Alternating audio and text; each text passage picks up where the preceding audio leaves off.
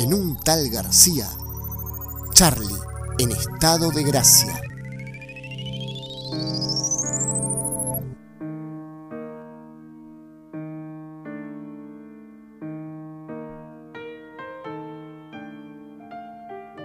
¿Cuánto puede cambiar la vida de una persona en 20 meses? ¿O cómo reconstruye su presente alguien que, estando en la cima de su carrera, de repente queda suspendido en el aire?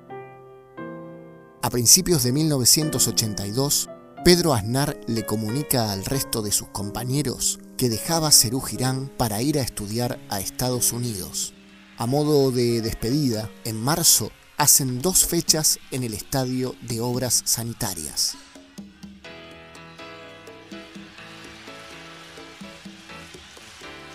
Después de muchos años de formar parte de bandas, Charlie ahora estaba libre. casi como alguien que se separa después de años de matrimonio y, curioso por naturaleza, comienza a recorrer la noche porteña buscando nuevas bandas, nuevos sonidos.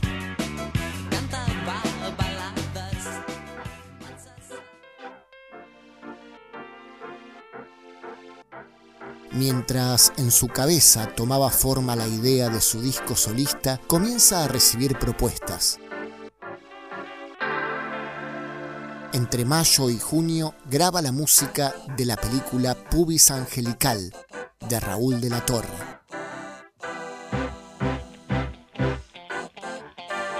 En ese mismo momento, en el mes de junio, se edita No llores por mí Argentina, el disco en vivo que cerraba la primera etapa de Cerú Girán.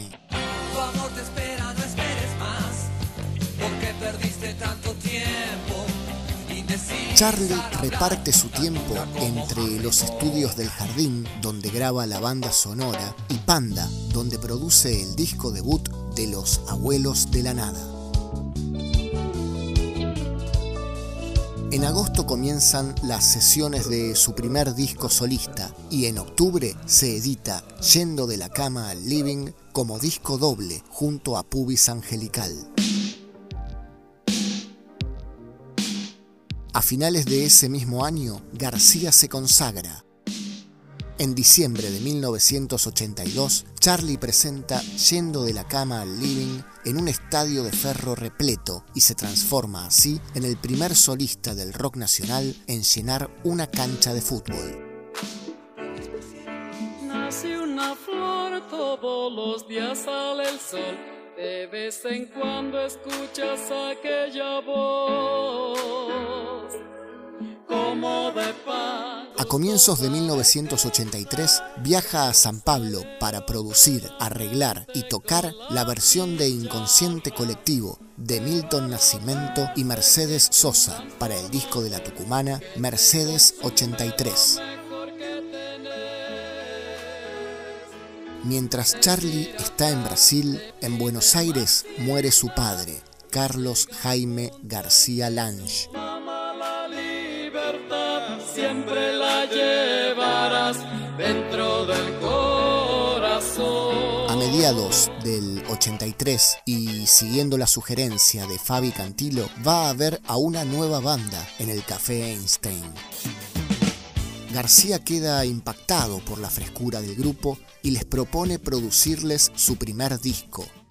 En 29 horas sobrantes de la grabación de Yendo de la Cama al Living, graba La Dicha en Movimiento, la presentación en sociedad de los Twist. Era un sábado a la noche, tenía plata y hacía calor. Me dije viejo aprovechar, Es un momento en el que Charlie comienza a buscar cosas nuevas, se empieza a rodear de músicos jóvenes y se aleja definitivamente de los años 70. Entre junio y julio, García visita por primera vez Nueva York y conecta con la ciudad a tal punto que decide volver e instalarse unos meses para componer y grabar su segundo disco se corta el pelo y se enamora de la TR-808, dos cosas que marcarían a fuego a la incipiente escena post-dictadura. El 17 de octubre se edita La Dicha en Movimiento. El 30 de octubre, Raúl Alfonsín gana las elecciones presidenciales. Charlie regresa al país y el 5 de noviembre se edita Clicks Modernos, el disco que pone a bailar a la primavera democrática.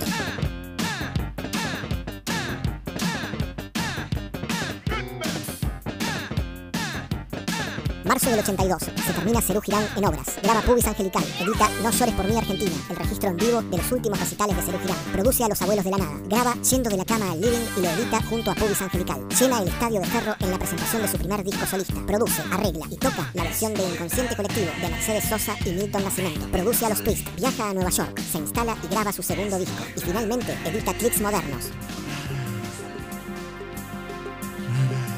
Todo eso en 20 meses.